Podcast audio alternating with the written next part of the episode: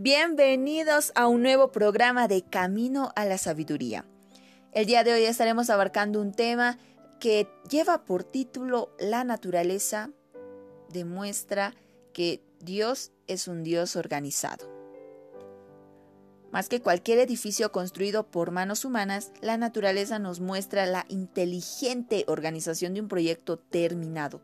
Esto nos hace reflexionar acerca de quién lo planificó.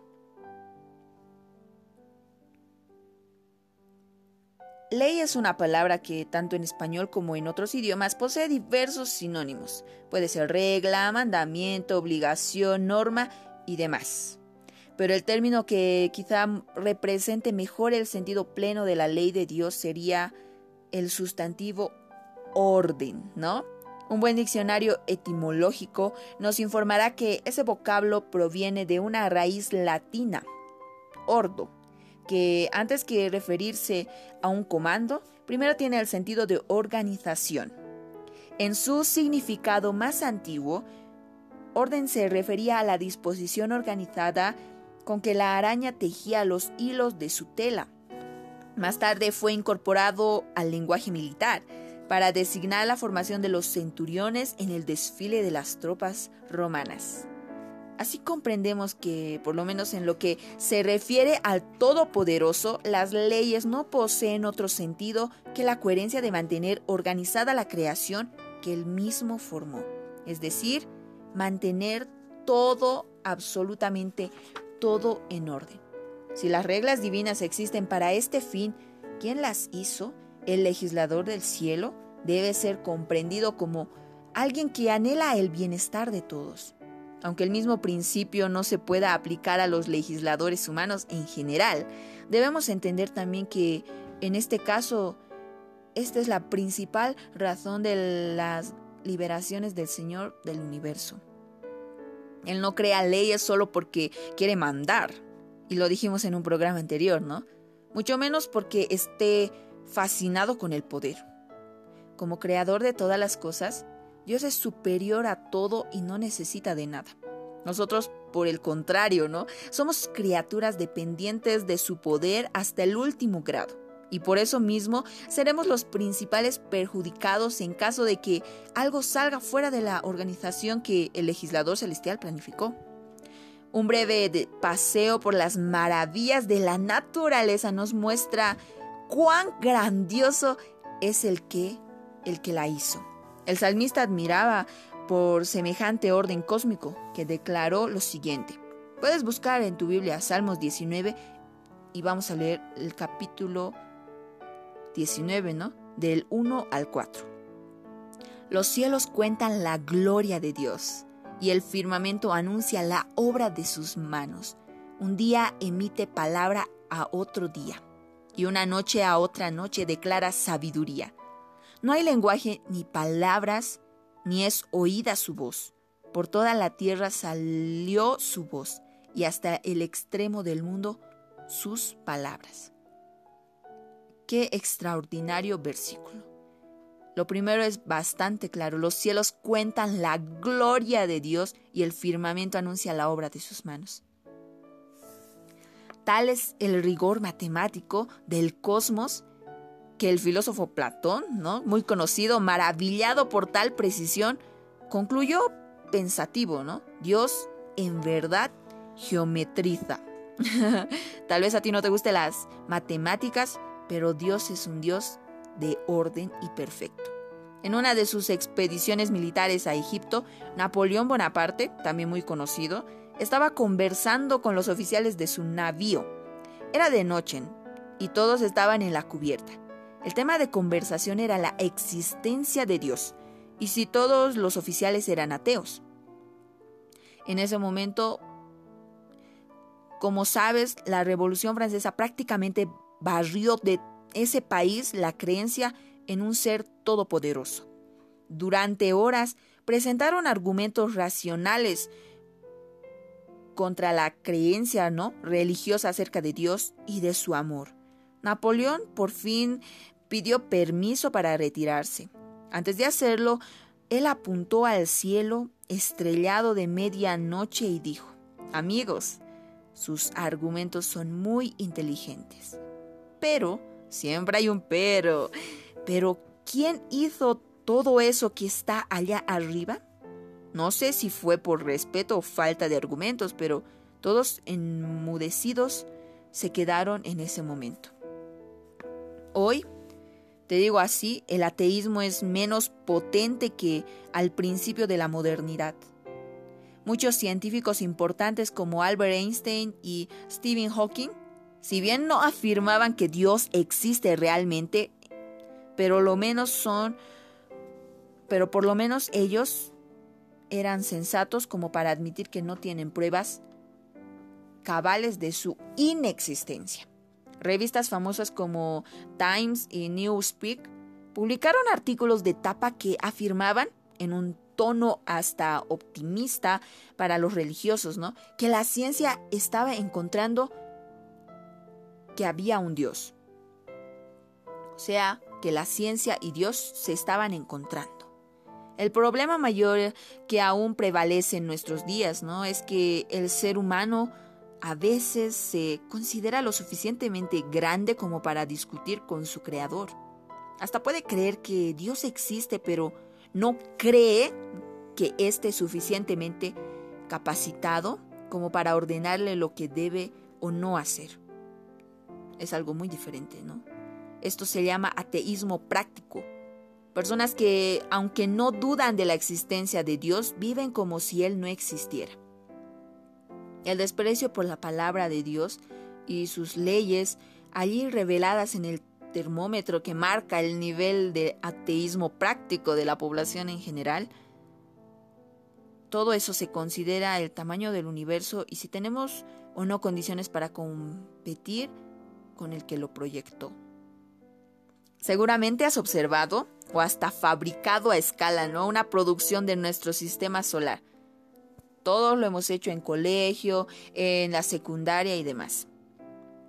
Con todo respeto por el esfuerzo estudiantil de idear la maqueta, tenemos que decir que ninguna de ellas jamás representó cabalmente así exactamente lo que es en realidad nuestro sistema solar. Lo mismo se puede decir de los gráficos en las páginas de los libros de geografía. Pero no te apresures, ¿no? A tirar todos tus libros diciendo que no, no me van a servir y todo eso. Pero mucho menos a desacreditar la maqueta que tú has realizado bajo la orientación de algún maestro. Es que resulta imposible reproducir a escala nuestro sistema solar en una miniatura que lo represente realmente. Solo para darnos una idea, mira, te voy a dar unos datos. La Tierra mide 40 mil kilómetros en su circunferencia y el Sol Mm, ni qué decir, 1.390 millones de kilómetros, imagínate, kilómetros de diámetro. Ahora, imaginémonos que para conversar o conservar, perdón, la escala, el Sol es reducido al tamaño de una naranja. ¿Viste esa comparación, no? La Tierra entonces sería como un grano de arena que circula a, a distancia de 9 metros de la naranja. Ahora el país de Júpiter sería 11 veces mayor que la Tierra. Sería como un carozo de cereza, ¿no? A una distancia de 60 metros. Y Plutón, otro carozo de cereza a más o menos unos 120 metros. Así necesitarías ocupar una manzana y media desocupada, ¿no? Solo para que tu proyecto de ciencia sea un éxito. Ahora, considera que cada estrella de las, de las que existen en el universo, unas 5000 que ves por la noche, ¿no? Es un sol a veces menor, a veces mayor que el nuestro y que también posee planetas alrededor de sí misma. O sea, no está ahí solita, pobrecita, no. ¿Pensaste cuántos sistemas solares habrá en el universo?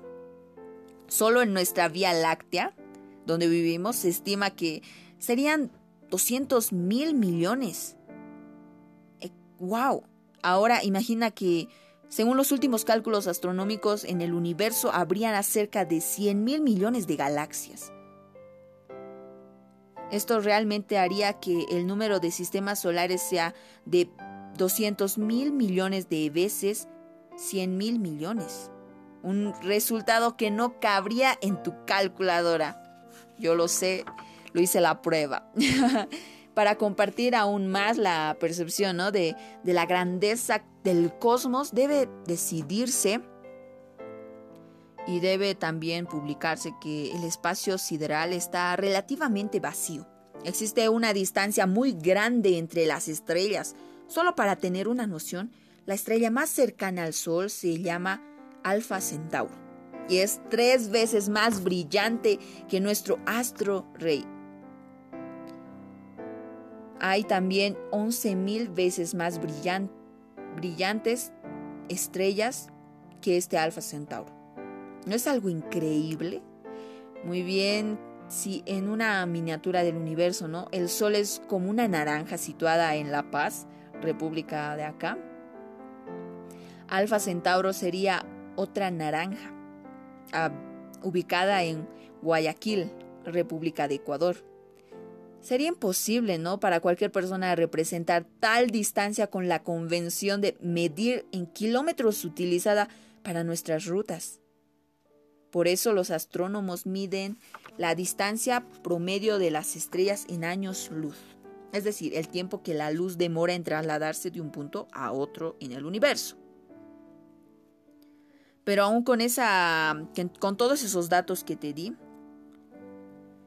de la aceleración claro, está digna de causar envidia a cualquier superhéroe. La luz demora cuatro años y cuatro meses en llegar desde Alfa Centauro hasta la Tierra.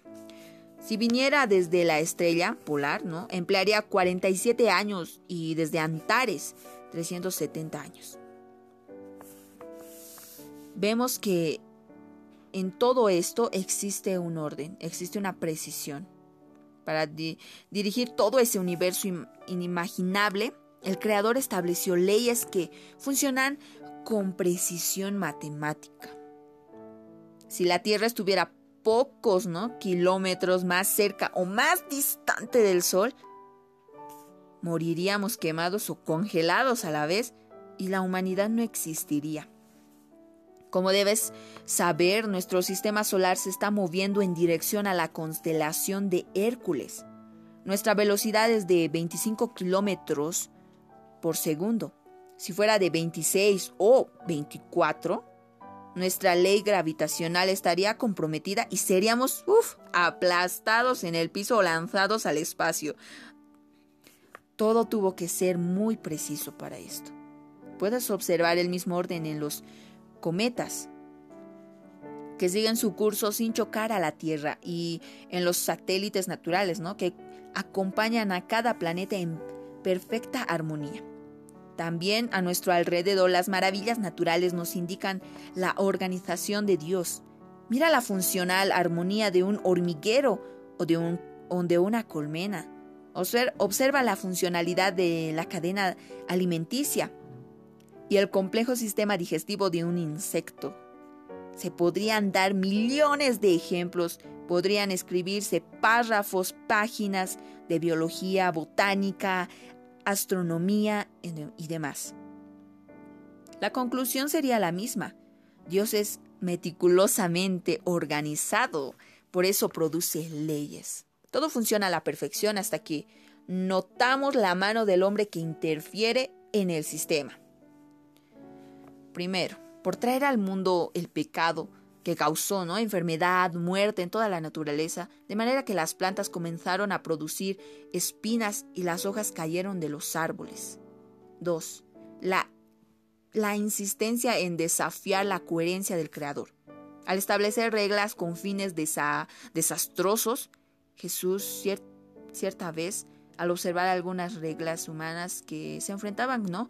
con la perfecta ley divina, preguntó a algunos hombres, ¿y por qué ustedes quebrantan el mandamiento del, de Dios a causa de la tradición? Eso está en Mateo 15.3. Si Jesús predicara hoy, ¿te imaginas? Diría esas palabras con las cuales se dice en Mateo 15.3. muchos que promueven la contaminación, el vicio, el robo y el sufrimiento del pobre. ¿Qué ley humana nos obliga a hacerlo? La ley de la ganancia por sobre la ley del amor. ¿Tú crees? Algunos científicos interpretan la historia de las civilizaciones como puro avance, pura evolución de la humanidad. A veces de eso hay que...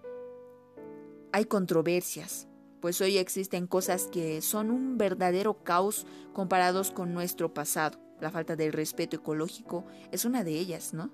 Considerar todo eso como proceso es una fantasía y una exageración. Comparemos ahora la llamada evolución social humana y el mundo animal.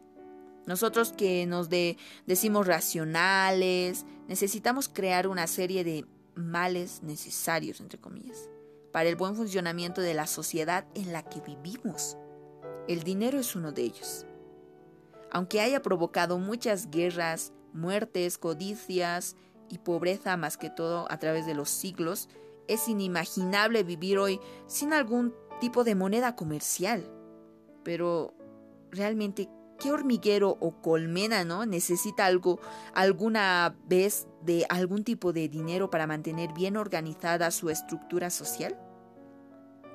La sociedad humana no sobreviviría sin esto, pero las abejas y las hormigas están, están allí desafiando la lógica de los economistas sociales. Ningún animal necesita ropa. Su sistema orgánico se adapta al medio donde él vive. Por ejemplo, hay osos que sobreviven tanto en, en el helado, polo norte, como en el verano del sur de la China. Pueden comer los animales tal como se encuentran en su estado natural, sin necesidad de hervirlos, asado, asarlos o calentarlos. Nuestro organismo ya se volvió tan inadaptado a la naturaleza que no podemos ni siquiera imaginar la idea de vivir en medio de la selva, sin la comodidad de la tecnología. Para ingerir, por ejemplo, líquidos, necesitamos hervirlos o refrigerarlos, ¿no? Nuestro paladar requiere que los alimentos sean endulzados o salados. Nada en su estado natural es tan sabroso como los productos elaborados del supermercado más cercano que tú tienes en tu casa. Aunque debemos o debamos también procurar el rescate de una vida más natural posible, no podemos decir que sea pecado usar cosas artificiales. Eso no. Vivimos en un, en un medio donde es prácticamente imposible vivir al margen de eso. Y Dios comprende que nos gusta vestir una ropa bonita o tomar un delicioso helado. Podemos concluir diciendo que realmente el hombre no solo no puede dirigir la naturaleza terrestre, mucho menos el universo. Necesita de un Dios que, que imponga los límites y dicte reglas que no puedan ser ignoradas. Admitirlo realmente es, es ser inteligente. Cuidemos toda la naturaleza que Dios nos otorgó. Él lo hizo porque porque quiere que nosotros estemos aquí y la cuidemos. Por eso estableció que el hombre pueda reinar en este planeta, pueda estar como cabeza. Pero nosotros a veces nos ponemos del lado de la avaricia, la codicia y queremos más y más y sin darnos cuenta tal vez estamos destrozando parte de la naturaleza que Dios nos ha regalado podamos reflexionar en estos momentos acerca de qué, qué estamos haciendo. Si tenemos un animalito en casa, ¿lo estamos cuidando bien? Si tenemos plantitas em, y demás cosas naturales, ¿lo usamos adecuadamente? Eso va a ser preguntas que tú te vas a responder dentro de ti. Así que yo te dejo con esa reflexión y que Dios te bendiga en este día.